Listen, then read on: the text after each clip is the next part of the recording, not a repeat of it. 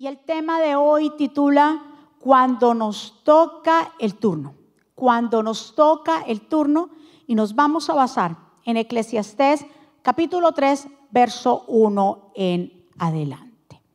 ¿Lo tienen? Vamos entonces a proceder a leer. Dice la santa palabra del Señor.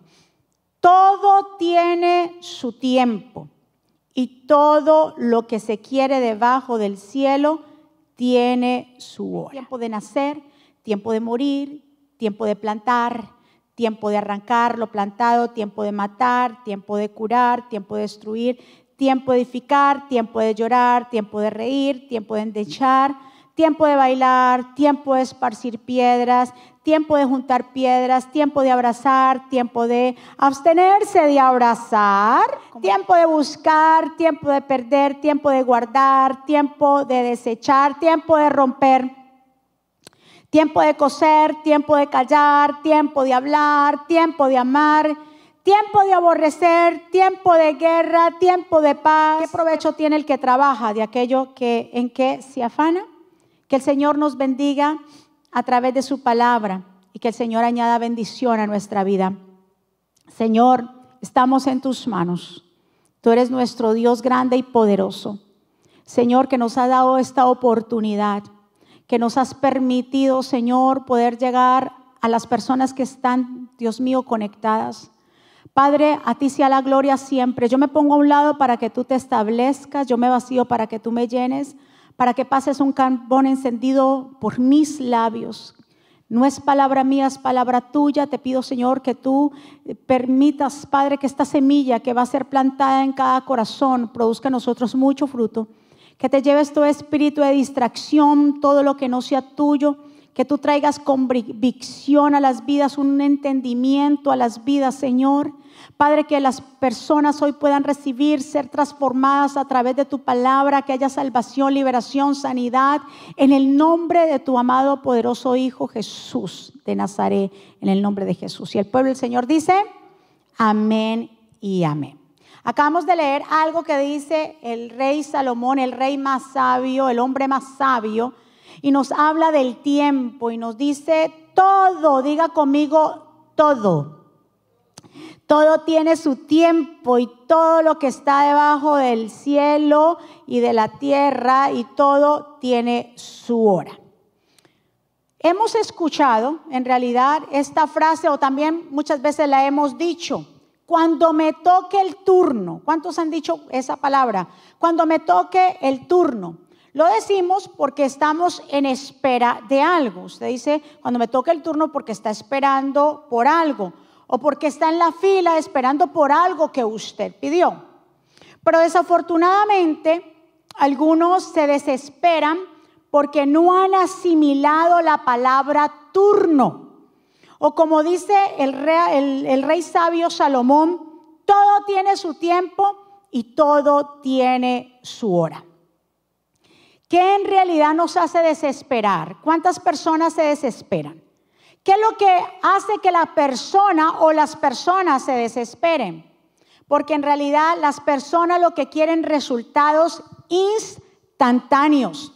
Entonces entran en esa lucha de querer hacer más para obtener resultados rápidos, porque los quiero ya. Donde los resultados se están dando. ¿Por qué? Porque te estás convirtiendo en una persona calmada. El tiempo de espera lo que hace nosotros es que nos convierte en personas con calma.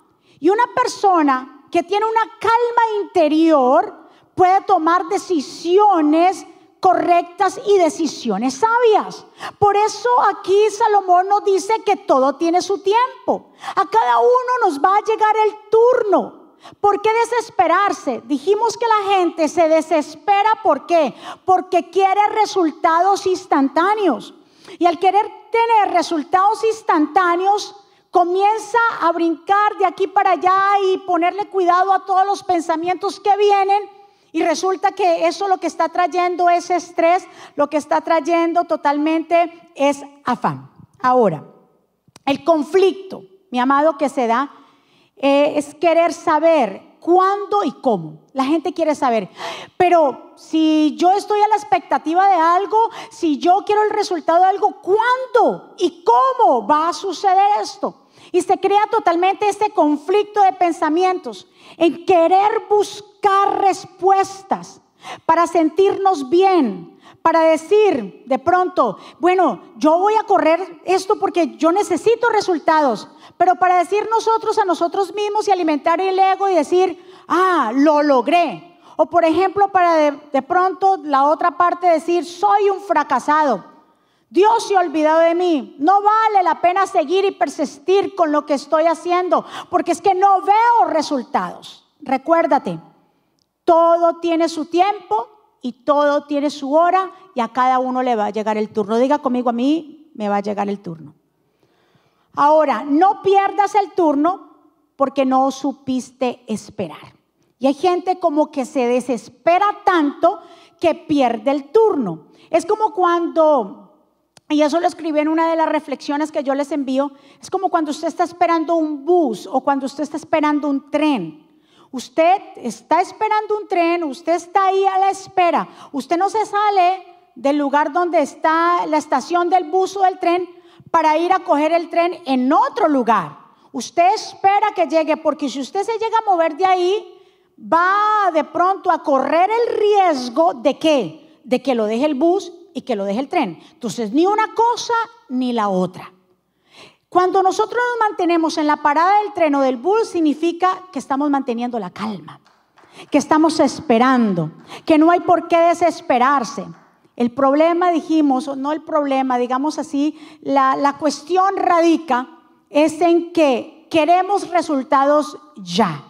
Y aquí acabamos de leer que todo tiene su tiempo y todo tiene su hora. Y me agradó lo que leímos porque dice, hay tiempo de abrazar, pero hay tiempo que no se abraza. Y ahora estamos en el tiempo que no nos podemos abrazar.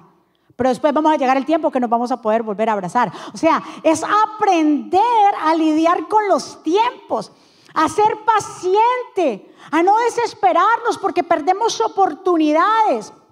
Hay gente puede ser que está o vive en una desesperación y una cosa impresionante por dentro que, por ejemplo, pide comida y va al drive-thru y pide una comida. Está tan rápido y está tan desesperado y está tan impaciente que lo que ordenó lo recibe y Digamos que esa persona vive una hora de ese lugar y resulta que cuando llega a la casa y abre el paquete que le dieron no era la orden.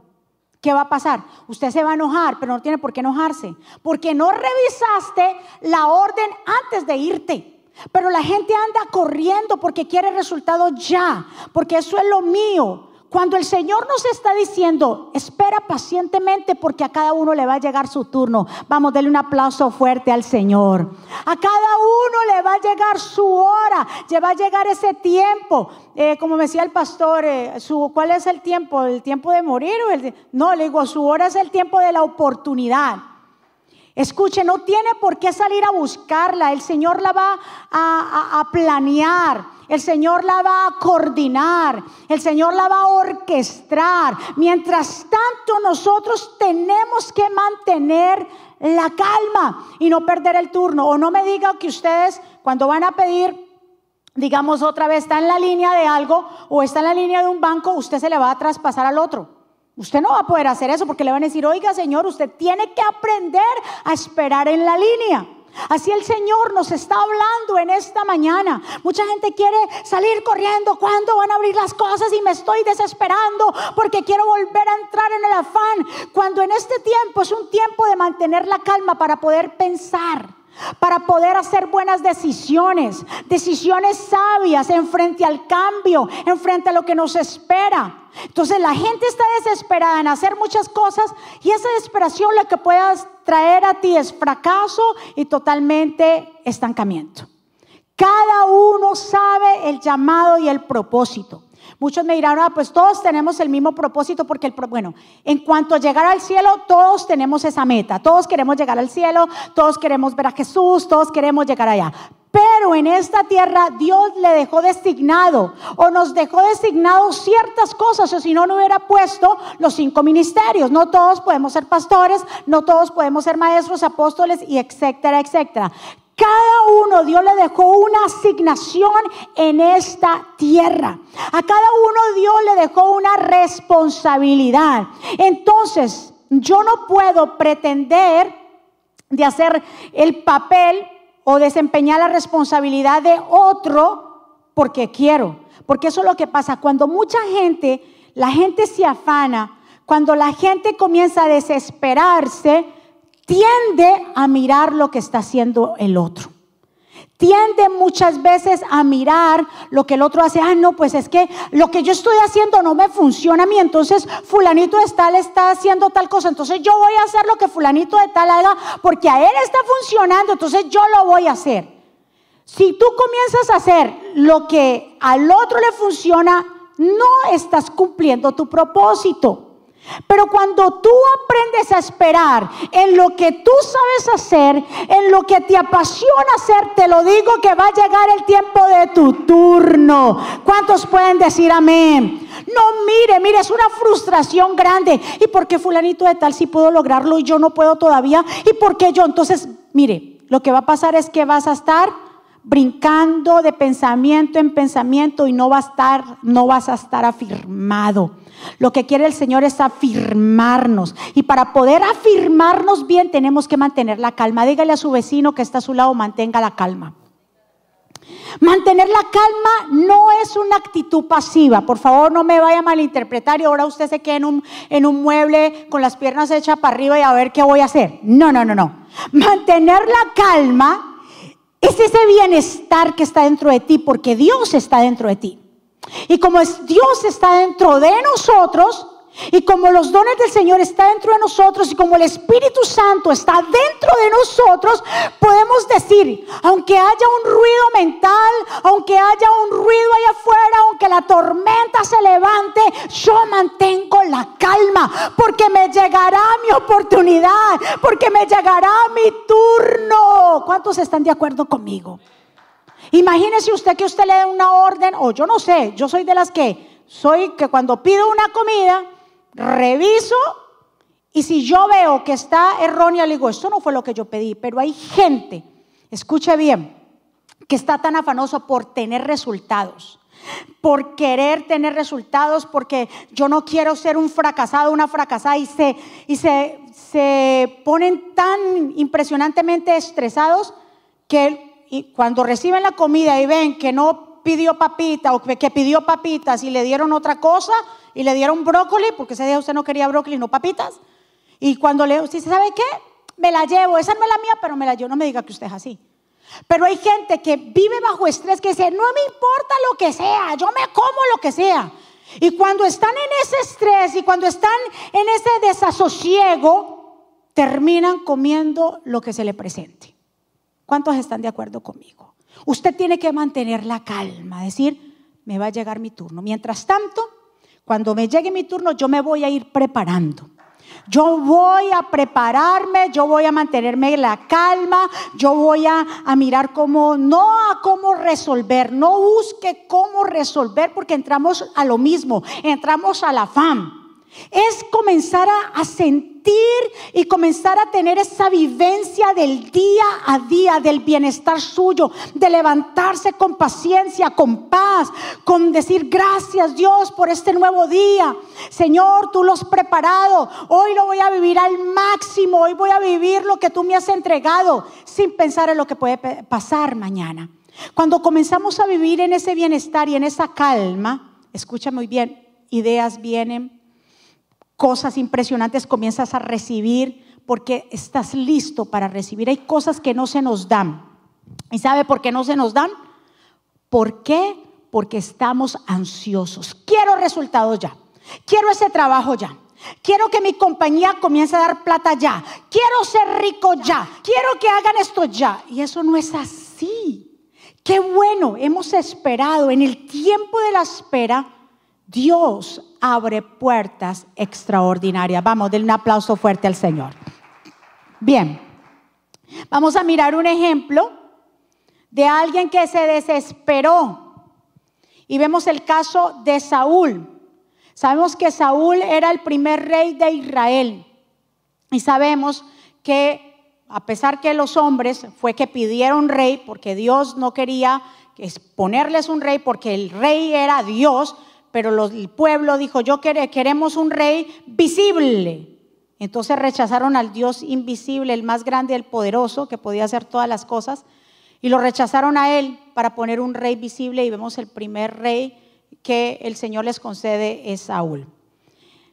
Sabemos que también Saúl había tenido una conversación con el profeta Samuel. Samuel era profeta y había sido juez también de Israel y sacerdote también. Y habían tenido una conversación en 1 Samuel capítulo 10, verso 8, la habían tenido. Y Samuel le dice, mire, ya te ungimos como rey, sabemos que se acercan batallas, ¿por qué? Porque están los filisteos, están los amonitas, están los diferentes enemigos que te vas a tener que enfrentar para poder librar al pueblo de Israel. Ya tú estás enfrente a, como quien dice, un ejército. Ahora, cuando llegues a este lugar, a Gilgar, cuando llegues a Gilgar, Espera siete días. Escuche bien, pueblo. Tal vez usted ha escuchado esta historia, pero quiero por favor que la mire de la perspectiva de aprender a esperar el turno. Ahora, y le dijo, espera ahí siete días, porque yo voy a venir a ti, vamos a hacer juntos sacrificios de paz, vamos a presentar al Señor toda este, esta batalla que vas a tener, pero me espera siete días. Saúl hizo lo que tenía que hacer, peleó con otras personas, llegó a Gilgar, estuvieron ahí. Ahora, Saúl comenzó a ver que el pueblo del Señor, eh, o sea, comenzó a ver primero que los filisteos eran, un, tenían un ejército numeroso, que los filisteos estaban, eh, tenían carros de, de guerra, tenían jinetes, y vieron que era mucho ejército. Y dice la escritura, contando con lo que dice aquí, se lo voy a leer textualmente, Saúl se había quedado en Gilgar y todo el ejército lo acompañaba y temblaba de miedo. Allí estuvo esperando siete días según el plazo indicado por Samuel. Pero este no llegaba, como los soldados comenzaban a desbandarse. Entonces Saúl ordenó y dijo, tráigame en el holocausto y los sacrificios de comunión. Y él mismo ofreció el holocausto. En el momento en que Saúl terminaba de celebrar el sacrificio, llegó Samuel. Saúl salió a recibirlo y lo saludó, pero Samuel le reclamó, ¿qué has hecho? Había ahí una palabra de espera. ¿Cuál fue la palabra de espera? Escuche bien, pueblo del Señor. Yo les dije que en 1 Samuel capítulo 10 ya habían tenido una conversación y le había dicho Samuel, espera, diga conmigo, yo voy a esperar. O sea, ya había una palabra profética, ya había una palabra de parte del Señor que le había dicho a Saúl que esperara. Pero Saúl miró, observó lo que estaba pasando ¿dónde? A su alrededor. Y eso es lo que pasa con muchos de nosotros, que estamos pendientes a lo que está pasando a nuestro alrededor, a lo que dice mi esposo, mi esposa, mi mamá, mi tío, el vecino, el gobierno, mi trabajo, lo que dice aquel. Y no estamos entendiendo o no estamos escuchando o nos olvidamos de la palabra profética que Dios nos ha dado. Yo no sé si usted me está entendiendo. Hmm. Escuche pueblo del Señor. A Saúl se le dio una palabra. Espera, diga conmigo, yo voy a saber esperar. No importa el ruido externo o mental que haya, no pierdas la esencia, no pierdas la calma.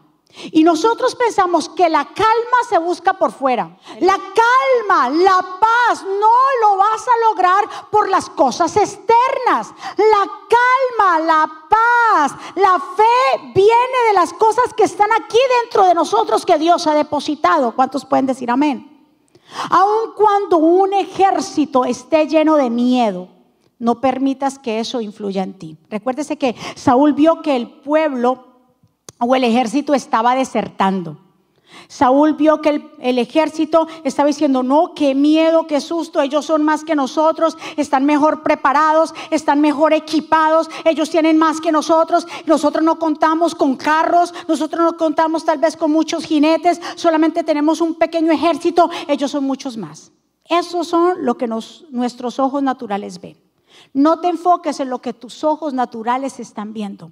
Cuando hay una palabra de parte del Señor, cuando hay una palabra profética, cuando hay una promesa de parte del Señor, espérala porque esa se cumple en el nombre del Señor. ¿Cuántos pueden decir amén? ¿Cuándo le dan un aplauso fuerte al Señor? ¿Cuántos pueden decir, hay una palabra que está dentro de mí, que esa palabra se va a cumplir y me va a llegar el turno?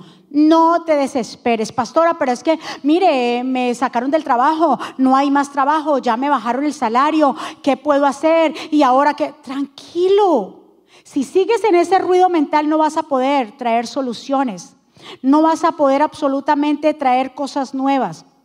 A cada uno le llega su turno, a cada uno le llega su tiempo. Ahora, como los soldados, dijimos al principio, se estaban desesperando, entonces, ¿qué hizo Saúl? Saúl vio, eso.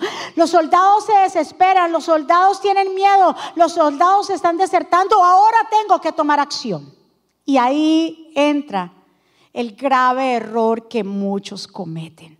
¿Qué hizo Saúl? Dijo, como Samuel no llega, entonces tráigame el sacrificio, vamos a hacer y ofrecer sacrificios de paz. Y yo le dije a usted que cuando nosotros, mucha gente está en tan desesperación en lograr cosas, eh, desesperación en hacer o tener resultados rápidos, que terminan haciendo lo que al otro le corresponde. No hacen lo suyo porque dice que lo suyo no funciona. ¿Quién dijo que lo tuyo no funcionaba? Lo que pasa es que estás muy desesperado estás poniendo tu mirada en las cosas terrenales.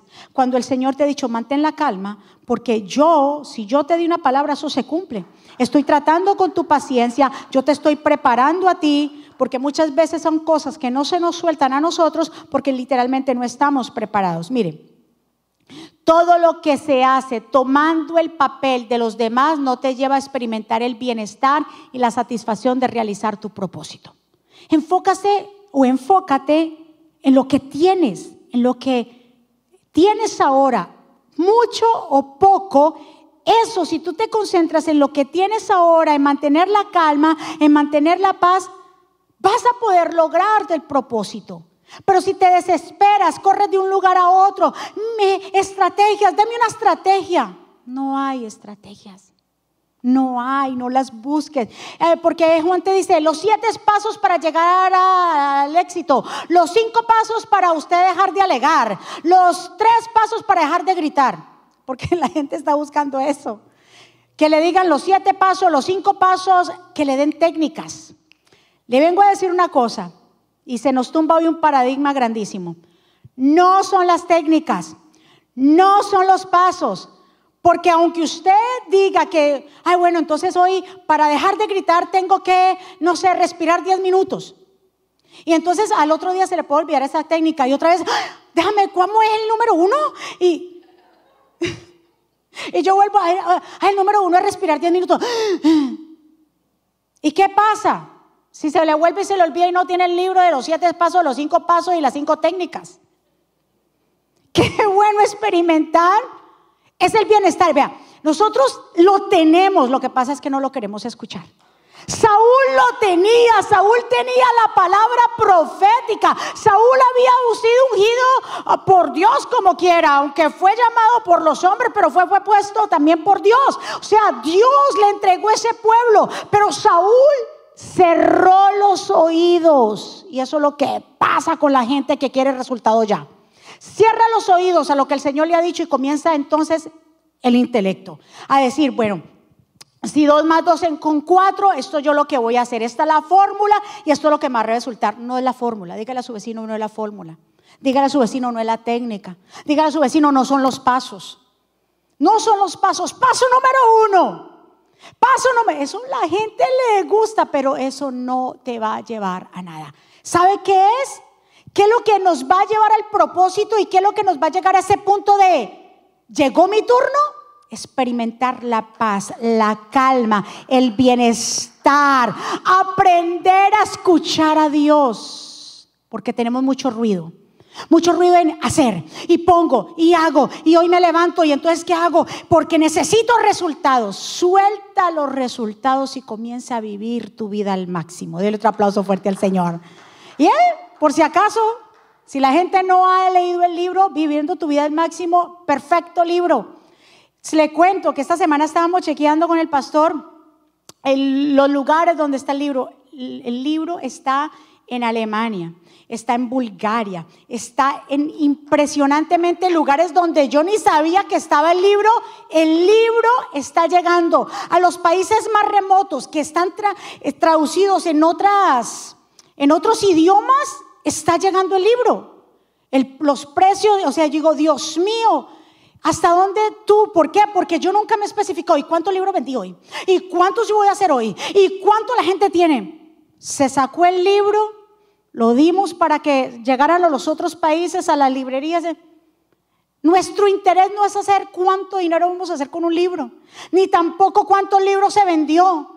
Nuestro propósito es que el libro llegue, la gente reciba y sea transformada, porque es palabra de Dios y todo lo que es palabra de Dios transforma vidas. ¿Cuántos están de acuerdo conmigo? Amén. Entonces, por eso, retomando lo de Saúl, por eso cuando Saúl vino y dice, tráigame lo que le correspondía hacer, a Samuel, diga conmigo, yo no voy a hacer lo que el otro haga. Recuérdese, eso es lo que pasa con mucha gente, se desespera que termina montando el negocio que el otro montó. No, ¿qué es lo que es lo que es tuyo? Lo que es tuyo y lo que te nace y lo que te apasiona, eso es lo que va a resultar. ¿Cuántos están de acuerdo conmigo? ¿Cuántos le dan un aplauso fuerte al Señor? Por eso cuando Samuel llega y lo encuentra con las manos en la masa y le dice, pero ¿qué has hecho? ¿Cómo se te ocurre hacer tal cosa? Saúl, si yo te dije, estoy parafraseando, si yo te dije que me esperaras. Y Samuel le dijo, locamente has hecho. No guardaste el mandamiento de Jehová tu Dios que él te había ordenado. Pues ahora Jehová, escuche bien esta palabra que retumba en mi corazón. Mire lo que le dice pues ahora Jehová te hubiera confirmado tu reino sobre Israel para siempre. Entonces hay oportunidades que se pierden y por el desespero nos pasamos, el tren pasa, el bus pasa y cuando pasó y hizo su parada en la estación no nos encuentra. ¿Por qué? Porque habíamos estado desesperados. Mi amado, si leemos anteriormente lo que Saúl le dice a Samuel, le dijo, mira, es que en realidad eh, yo me esforcé por hacer esto, por agradar a Dios, yo me esforcé por, por darle ese sacrificio a Dios, yo me esforcé porque es que el pueblo estaba desesperado, es que yo me esforcé. Diga conmigo, no es mi esfuerzo. Deje de estarse forzando o forzar las cosas. No, no, porque es que yo me tengo que forzar, me tengo que esforzar. Sí, una cosa es esforzarse aquí, ser esforzado y valiente, y otra cosa es desesperarme. Y cuando nosotros aplicamos nuestro propio esfuerzo, porque Saúl repitió esta palabra, me esforcé. Y cuando nosotros aplicamos nuestro propio esfuerzo, es no esperar el turno. Cuando nosotros decimos yo, yo tengo que hacer. Y por eso es que le dice Samuel, ah, ¿será que vale más entonces los sacrificios que la obediencia? Mi amado, y, aquí entramos en una parte acerca de eso, de los sacrificios. Por eso Samuel, mm, mm, los profetas estaban para eso, para intervenir. Samuel le hizo saber, le hizo caer en cuenta a Saúl, le dijo, había una palabra de espera. El Señor te dijo que esperara. Ahora tú dijiste que por tu esfuerzo trataste de agradar a Dios, sabiendo que ya el Señor había dicho lo que iba a hacer. Entonces, por eso le dijo, ¿qué vale más? ¿Qué vale más? ¿Vale más el sacrificio o vale más la presta de atención a la voz de Dios, obedecer a Dios? Y vengo a, a decirte esto, pueblo del Señor, ¿qué vale más? Que nos afanemos a, tantas cosas y a mirar cómo resolvemos y el sacrificio, ya Jesús pagó por nosotros en la cruz, el sacrificio fue hecho. Lo único que nosotros debemos hacer es que prestar atención, diga la persona que está a su lado, preste atención. Preste atención a qué? A la palabra de Dios. Preste atención a qué? A la palabra profética del Señor. Preste atención a qué? A las instrucciones de Dios. Preste atención a lo que Dios nos ha dicho. Y deje de estar corriendo de uno a otro de cómo va a resolver o cuál es la estrategia, cuál es el siguiente movimiento. Mientras nosotros nos estemos desesperando por todo, nunca seremos afirmados. ¿Qué le dijo Samuel? ¡Ah! Mira, si tú hubieras prestado atención y te hubieras quedado quieto a esperarme a mí, entonces Dios hubiera firmado tu reino. Hubiera Dios afirmado el gobierno que estás tú ahora enfrente. Entonces, Dios estaba de, Dios está dentro de nosotros. Él nos da la calma. Él nos da la paz. Ahora, somos nosotros que decidimos escoger si me calmo o no. Si decido por mis propias maneras y por mis propias estrategias hacer lo que yo quiera y no escucho a Dios, cuando la verdad, lo que escuchar nuestras voces o nuestra propia sabiduría nos lleva a actuar locamente, como actuó Saúl. ¿Qué le dijo él? Actuaste locamente. Cuando nosotros actuamos locamente, cuando dejamos la paz interior del Señor, cuando dejamos el bienestar del Señor para nosotros resolver las cosas a mi manera. ¿Cómo yo resuelvo las cosas a mi manera? ¿Sabe cómo? Preocupándome, comenzando a entrar en una depresión, comenzando a entrar en un estrés. ¿Qué es estrés? Estrés simplemente es un conjunto de pensamientos que vienen a nosotros y nosotros lo aceptamos como válidos, los vivimos. Pero en realidad son pensamientos. Si usted mira, entonces la gente se estresa ¿por qué? Ay, es que me dio un estrés, pero ¿por qué le dio un estrés? El estrés viene porque vinieron pensamientos, usted los dijo, esto es válido, esto es verdadero, esto es así y esto es asá. Pero cuando le vienen esos pensamientos y usted dice, no, momentico, yo no tengo por qué vivir esos pensamientos, la gente vive los pensamientos. Y eso es lo que está pasando ahora y la gente todo el tiempo. Entonces, un antidepresivo, prim. Eh, un antidesestresante, prim. Y cuando ya la medicina está ¿cuál es la medicina? El Señor dice, espera en mí, esperar en Dios. Espera en mí pacientemente. ¿Cuántos pueden decir amén? La gente no quiere esperar. La gente se desespera porque, le dije yo al principio, ¿por qué la gente se desespera? Porque quiere resultados ya. Quiero la pareja que me llegue ya. Y yo estoy orando mucho por los solteros en este tiempo, porque ahora con esa pandemia, ¿y cómo? Digo, Señor, si estos solteros antes estaban desesperados y ahora con el distanciamiento social, ¿y cómo, Señor? ayuda a todos estos solteros que estaban en fila esperando su turno. Ay, Dios, oremos por los solteros, pero no sé, pero le digo, a todo el mundo le llega qué? Su turno. Ese no es el mensaje de hoy. No nos dejemos llevar por lo que está pasando allá afuera. ¿Cuántos están de acuerdo conmigo? Ahora, afirmar. Esta palabra afirmar quiere decir, escuche muy bien y apúntela, porque el Señor le dijo a, a, través de Samuel a Saúl, si tú no hubieras hecho locamente, el Señor hubiera firmado tu reino o tu gobierno lo hubiera firmado. La palabra afirmar quiere decir estabilidad emocional, que no depende de lo que está pasando afuera. Es como cuando usted ve un árbol. Cuando usted dice que un árbol está firme.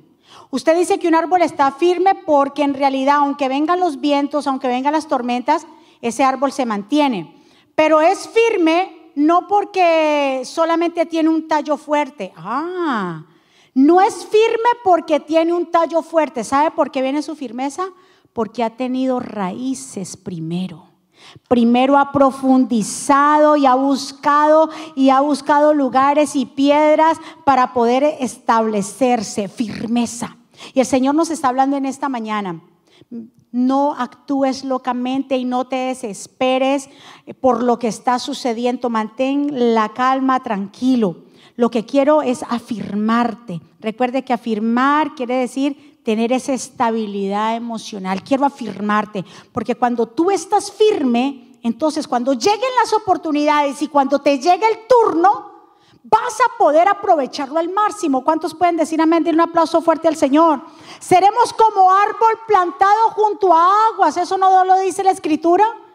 Que aunque mire, estemos sembrados, estaremos sembrados junto a aguas y dice que su hoja no se caerá y nosotros produciremos fruto todo el año. Diga conmigo, yo voy a producir frutos todo el año. Muy bien.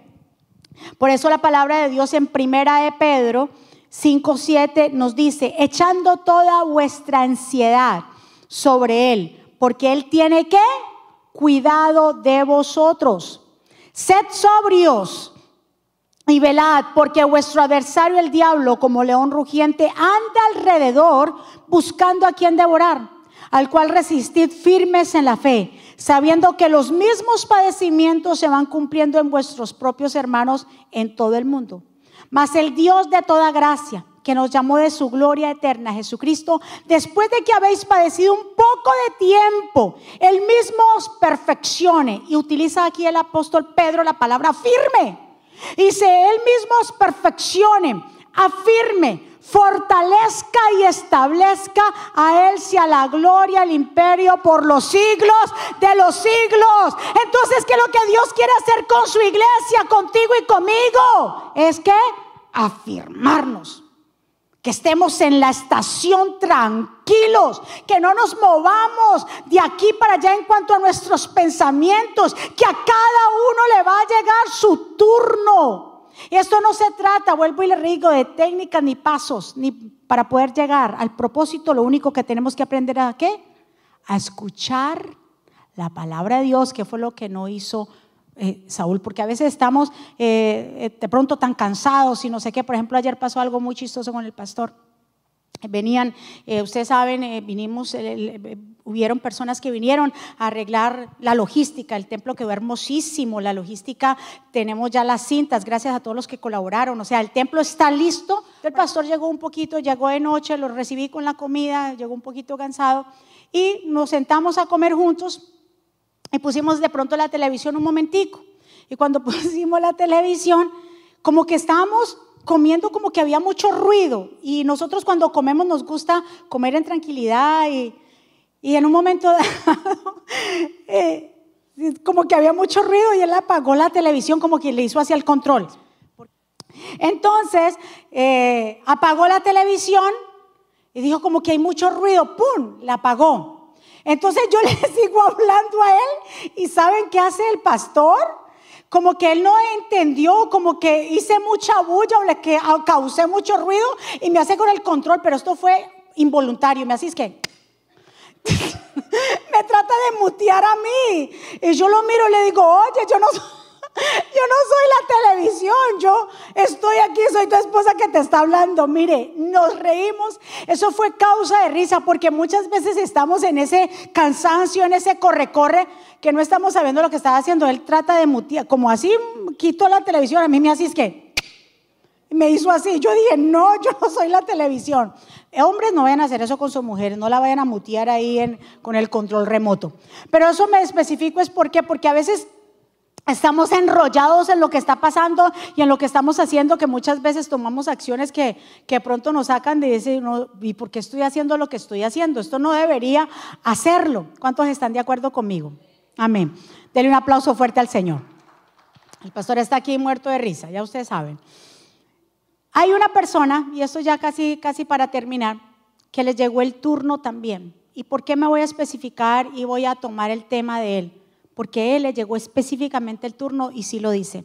Zacarías, el padre de Juan el Bautista, el esposo de Elizabeth. Recuérdese que eh, en cuanto a eh, lo que ellos hacían y era lo vivencial que ellos hacían los judíos, era que cuando estaban los sacerdotes, como habían de diferentes tribus, ellos tomaban sus turnos para oficiar, para quemar incienso. Entonces llegó el turno, le llegó exactamente a Zacarías, diga conmigo, a mí me va a tocar el turno. Le tocó el turno a Zacarías de todos los de los sacerdotes de las otras tribus, a él le llegó el turno de quemar incienso. Y dice Lucas capítulo 1, verso 8, lo dice bien claro. Un día en que el grupo del sacerdote de Zacarías le tocó el turno de oficiar delante de Dios. Diga conmigo, le tocó el turno. Entonces, vemos la historia que tanto Zacarías como Elizabeth ya eran ancianos y no podían tener hijos y ellos le habían estado pidiendo hijo al Señor, pero le llegó el turno. ¿Por qué usted cree que Dios lo hubiera podido hacer cuando Zacarías estaba en su casa sin que estar oficiando una ceremonia o quemando incienso? Si Dios lo hubiera querido hacer antes, lo hubiera hecho. Pero Dios siempre llega a la hora correcta. Dios no llega antes, Dios no llega después, llega a la hora correcta. Y nosotros estamos en el tiempo correcto. Diga conmigo, estamos en el tiempo correcto. Entonces, cuando Zacarías va, porque le llega su turno, llegó el turno. Lo que Zacarías no sabía era que le llegó el turno de quemar incienso, pero él no sabía que Dios tenía preparado ese mismo día para que viniera el ángel y le dijera lo que iba a hacer. Y dice bien claro, el ángel le habla a Zacarías y le dice, Zacarías, se le aparece un ángel. Le dice, Zacarías, no temas porque tu oración ha sido oída. Y tu mujer Elizabeth te dará a luz un hijo y llamará su nombre Juan. Y tendrás gozo y alegría y muchos se regocijarán de su nacimiento, Zacarías porque será grande delante de Dios ese bebé, no beberá vino ni sidra. Y será lleno del Espíritu Santo aún desde el vientre de su madre. Y hará que muchos de los hijos de Israel se convertirán al Señor, Dios de ellos e irá delante de él con el espíritu y el poder de Elías para hacer volver los corazones de los padres a los hijos y de los rebeldes a la prudencia de los justos, para preparar el camino del pueblo bien dispuesto. Entonces dijo Zacarías al ángel, ¿y en qué conoceré esto? Porque yo soy viejo y mi mujer está de edad avanzada. Qué impresionante esto. Entonces el ángel al escuchar esa respuesta de Zacarías le dijo, yo soy Gabriel que está delante del Señor. Y he, oído, y he sido enviado a hablarte y a, darte estas buenas nuevas. Y ahora quedarás mudo y no podrás hablar hasta el día en que esto se cumpla, por cuanto no creíste mis palabras, las cuales se cumplirán a su tiempo. Escuche muy bien, a veces cuando nos llega el turno y hemos estado esperando ese turno y estamos esperando ese tiempo y estamos esperando ese milagro y cuando nos llega el turno, ¿qué pasa? Decimos, no estoy preparado, ¿cómo va a ser esto? Por eso yo le dije a usted, mi amado, mientras tanto espera, mientras tanto usted esté en la espera, prepárese, porque a Zacarías le llegó el turno. ¿Y qué hizo Zacarías? ¿Y cómo será eso si yo soy viejo y mi esposa es vieja? Y entonces, ¿cómo vas? Ya aplicó lo que es el intelecto, aplicó lo que es humano. ¿Y cómo va a ser si dos más dos son cuatro? Y entonces, ¿cómo va a ser? Olvídese de la fórmula y la matemática del hombre. Los milagros no se manejan con la ciencia. Los milagros no se manejan con el intelecto. Los milagros es lo sobre, escuche bien, natural es lo que estamos aquí, es esta dimensión. Lo sobrenatural es sobrepasa eso natural. ¿Cuántos están de acuerdo conmigo? Y entonces Zacarías comenzó, fue lo que hace mucha gente. Pero ¿cómo puede ser posible? No, pero es que si la ciencia dijo esto y el doctor dijo esto, ¿cómo va a ser? Pero yo solamente tengo tanto en el banco, ¿cómo va? Me va a alcanzar la renta. Pero entonces si mi hijo hizo esto, pues le va a tocar esto. Si a mí yo tuve una vivencia así, eso es lo que me va a tocar. Entonces, pero si mi compañía cerró como yo, o sea, comienzan a aplicar fórmulas y comienzan a aplicar lo natural. Por eso el ángel le dijo y lo reprendió, le dijo, mira, por cuanto tú no has creído, lo que está dentro de ti porque tú pediste. Había una petición, tú estabas a la espera, tú estabas esperando tu turno y cuando te llegó tu turno, ahora viniste y dijiste eh, completamente, no estoy preparado. ¿Y cómo será esto? Imposible, ya no hay más. Dios nunca llega tarde, nunca llega temprano. Llega en el momento, como yo le dije, podía haber visitado el ángel antes a Elizabeth. cuando tenían 30 años menor, o pero llegó en el momento que es, ¿qué vamos a hacer cuando llegue el turno? Por eso yo le digo, iglesia, preparémonos.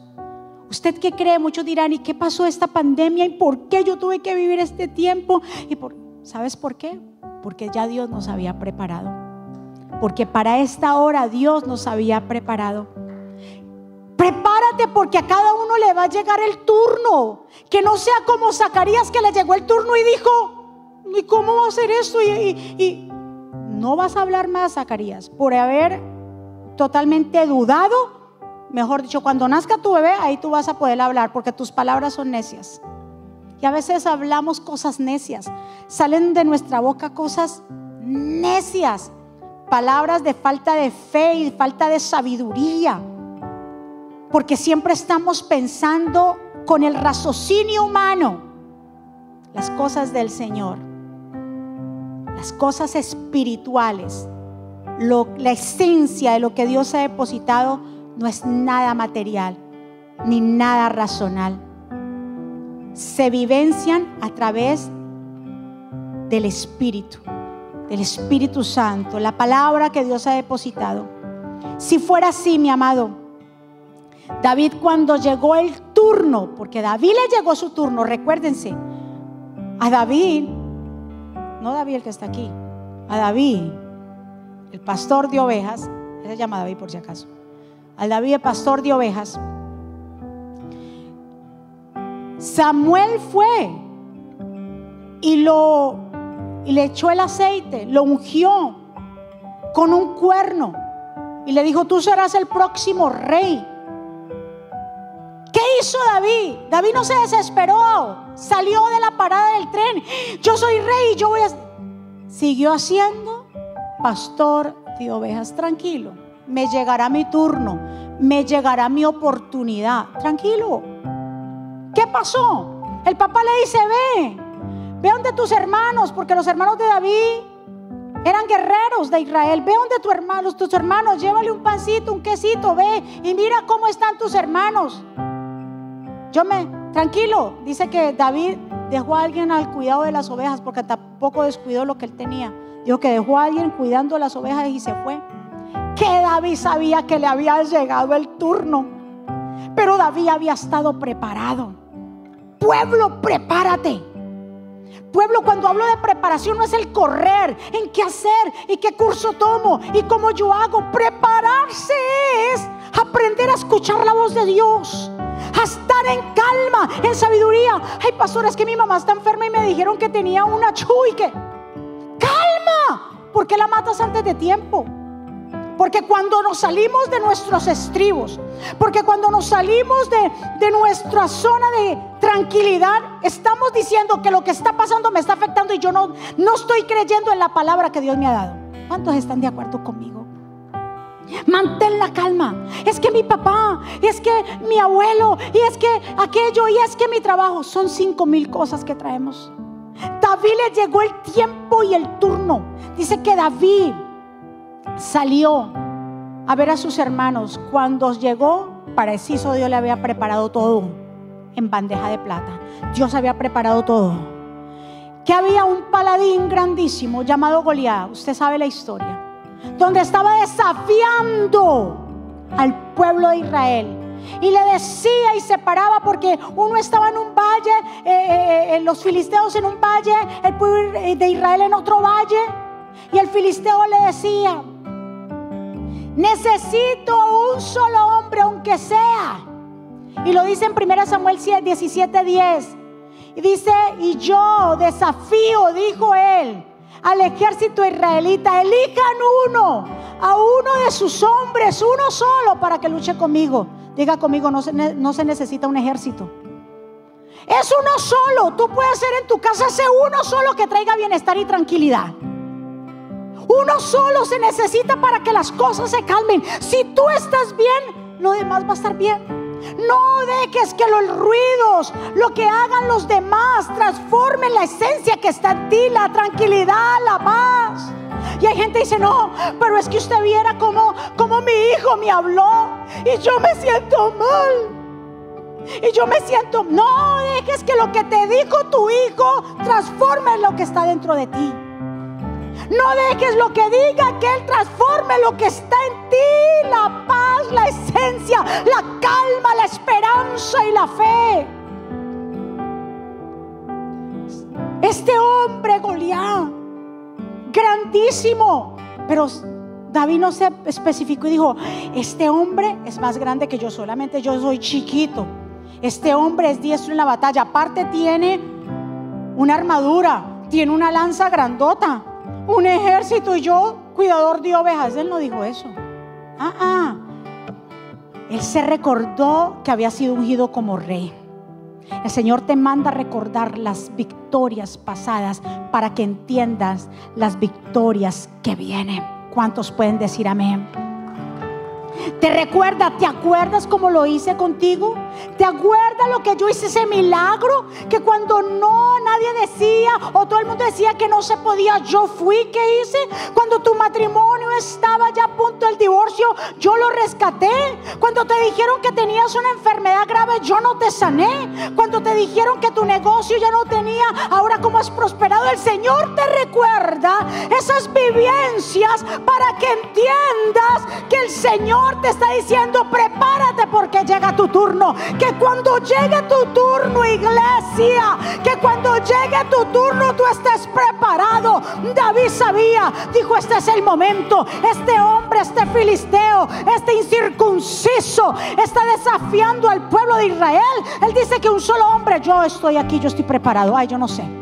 Yo no sé si usted me está entendiendo, pero el Espíritu de Dios está hablando. Yo no sé si usted está entendiendo la atmósfera. Vamos, yo quiero que usted entienda y que disierna. Esto no es con el intelecto. Yo vengo a decirte que esto no es con el intelecto. No pienses con el intelecto. Desconéctate del intelecto. Escuche pueblo. David, David sabía que había sido ungido. David sabía que había una palabra dentro de él. David sabía que Dios lo iba a respaldar. Y dijo, yo voy a enfrentarme con este Goliat. Yo me voy a enfrentar con este Goliat. Pero David, tú tienes, le pregunta a Saúl, ¿tú tienes experiencia? Sí. ¿Cuál es su experiencia? Ah, cuando venían los osos, los lobos a tratar de quitarme a mis ovejas, yo cogía y los destrozaba. Sí, pero, pero estoy hablando, has tenido preparación, ¿sabes cómo usar una armadura? Puro pensamiento de hombre, pura matemática, pura estrategia, puros pasos. Paso uno, ponerse la armadura. No. David le dijo, no, mire, el poder de Dios. Dios me va a respaldar. Dios va a pelear por mí, pero David y ahí entra a pasar el otro paso. Yo te invito a que empieces a experimentar lo sobrenatural. ¿Qué hizo David? Dijo, yo no. Le trataron de poner esa armadura y el pobre ni podía caminar. No, suélteme en esto, esto no va conmigo. No te pongas el traje del otro. No te pongas las ideas del otro. Olvídate eso, sigue con lo tuyo. Sigue con lo tuyo, te lo digo, sigue con lo tuyo. Sigue luchando con lo tuyo porque eso se va a dar, porque va a llegar tu turno. Pastora, pero es que yo no veo resultados. No digas eso. Estás viendo resultados. El resultado más grande es tú mantener la calma. Para que cuando llegue, tú sepas cómo actuar. Tú sepas cómo administrarlo. ¿Qué hizo David? No tenía una gran espada. No tenía armamento. No tenía una, eh, una armadura. No tenía nada de eso. Pero ¿sabe qué hizo? Tenía la sabiduría del Altísimo. Fue y recogió cinco piedras en el arroyo.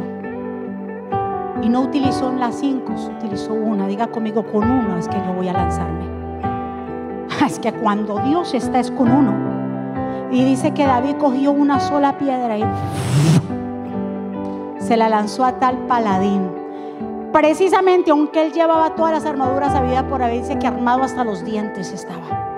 Todo precisamente le dio en las sienes, pa, y ahí cayó ese hombre grandísimo. Y fue una victoria para Israel. Denle un aplauso fuerte al Señor. Pueblo, hoy el Señor nos recuerda que a cada uno le va a llegar el turno.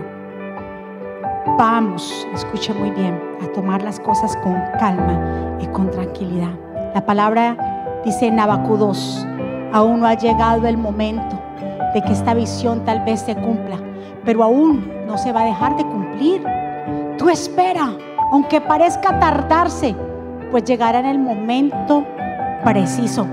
Escribe que los malvados son orgullosos, pero los justos vivirán por su fidelidad a Dios. Tú y yo vamos a vivir por ser fiel a Dios, por mantener la calma. En Isaías 40 que dice, pero los que esperan en Jehová tendrán nuevas fuerzas, se levantarán, levantarán las águilas, correrán y no se cansarán, caminarán y no se fatigarán los que esperan en Jehová. Di conmigo en esta mañana y ahí donde tú estás en tu casa, en el lugar donde te encuentres, levántate y ponte de pie. Porque el Señor ha ministrado hoy su palabra. El Señor nos ha hecho entender que no es la estrategia, no son los pasos ni los lo demás, es Dios. Lo que Dios ha depositado en ti. Estad quietos y conoced que yo soy Dios. Y Dios entonces será exaltado entre las naciones él es el que va a ser enaltecido en la tierra. Para esta hora Dios nos ha preparado, hermanos, y adoremos al Señor.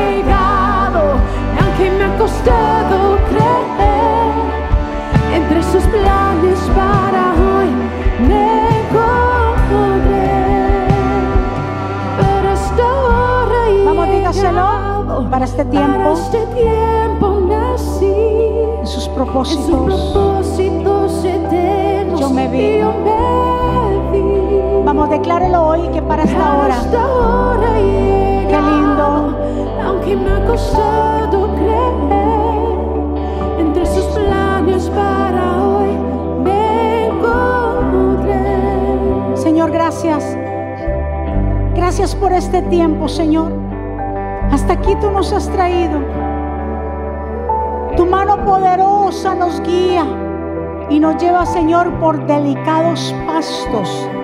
Ahí en esos pastos tú nos harás descansar. Señor, tú has preparado un ejército de hombres y mujeres para este tiempo, Señor. Señor, a cada uno nos llega el turno. Señor, ayúdanos a prepararnos. Ayúdanos, Señor, para cuando llegue ese tiempo, para cuando llegue ese tiempo tan esperado, Señor, podamos estar firmes, podamos estar preparados. Mientras tanto, que seguimos en la espera, mientras tanto que sigues en la espera, mantén la calma. Mantente tranquilo. Aprende a escuchar la voz de Dios. No corras de un lado para el otro. Aprende a, a descubrirte. Aprende a tomar ese tiempo y a decir, mi Señor está obrando. Mi Señor tiene el control. Mi Señor sabe lo que está haciendo. Es mi Señor. Zacarías le tocó el turno. Zacarías estaba orando por eso y cuando le llegó no supo qué hacer. Dudó. Deja de dudar lo que el Señor ya te ha dado. Deja de dudar lo que el Señor te ha dicho. Comienza a creer en esas promesas. Comienza a creer en lo que el Señor ya depositó. Yo te invito que en esta tarde, en esta mañana, en este tiempo, en donde tú estás en tu casa, permite que esta palabra comience tú a entender este principio, a entender esto verdad, esta verdad y comenzar a experimentar que completamente ya dejes a un lado el del intelecto y de estar pensando con tu propia sabiduría.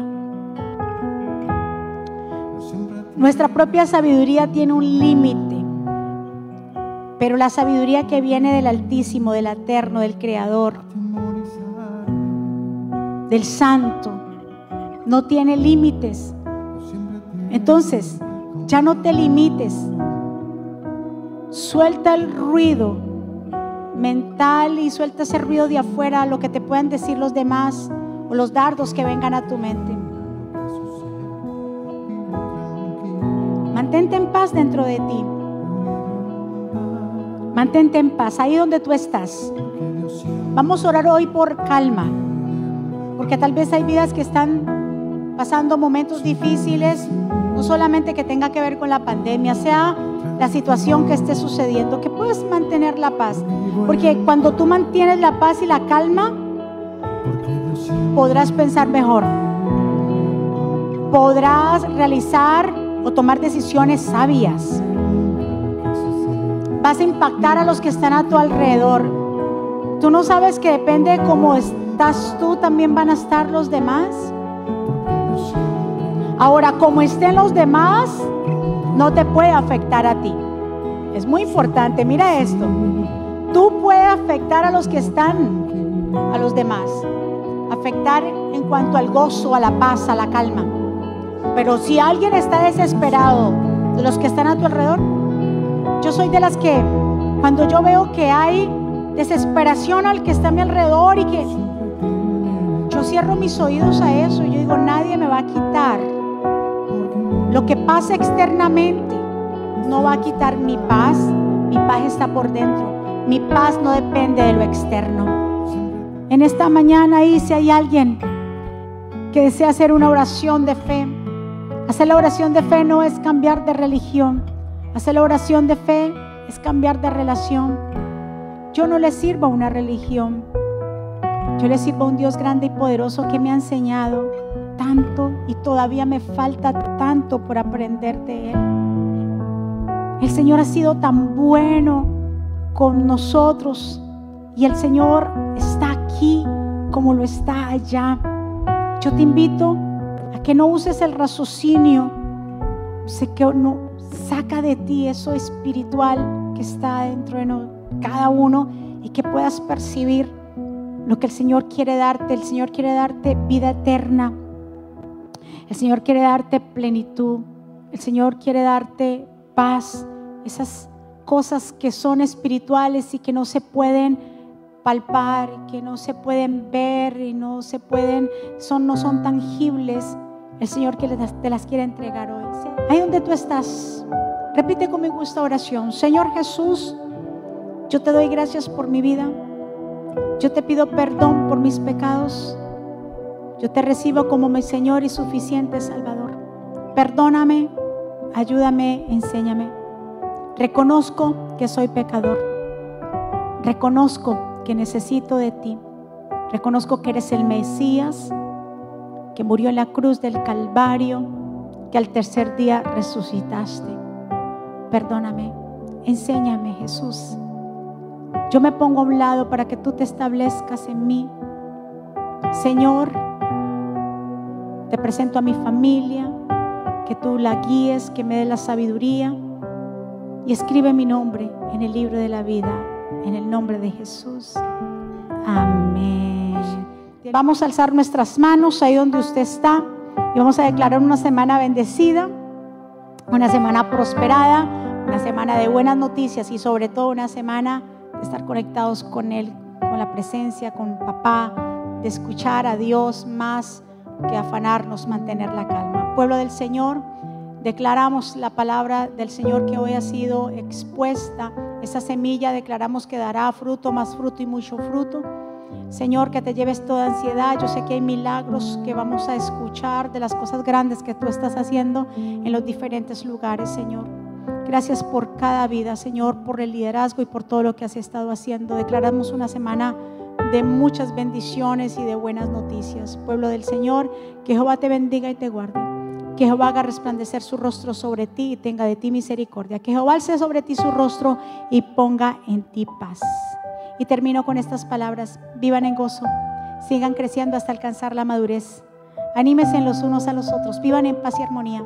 Entonces el Dios de amor y paz estará con ustedes. Que la gracia del Señor Jesucristo, el amor de Dios y la comunión con el Espíritu Santo sea con todos ustedes. Dios me los bendiga, Dios me los guarde. Gracias por estar conectados. Bendiciones. ¿Quieres estar al día con todos los eventos de la pastora Mónica Jaques y Ministerio Jesucristo Vive? Ahora lo puedes hacer. Introduciendo la aplicación Mónica Jaques, ahora disponible en la tienda de aplicaciones de Apple y Google. Es muy fácil de usar y contiene un menú útil y de acceso rápido.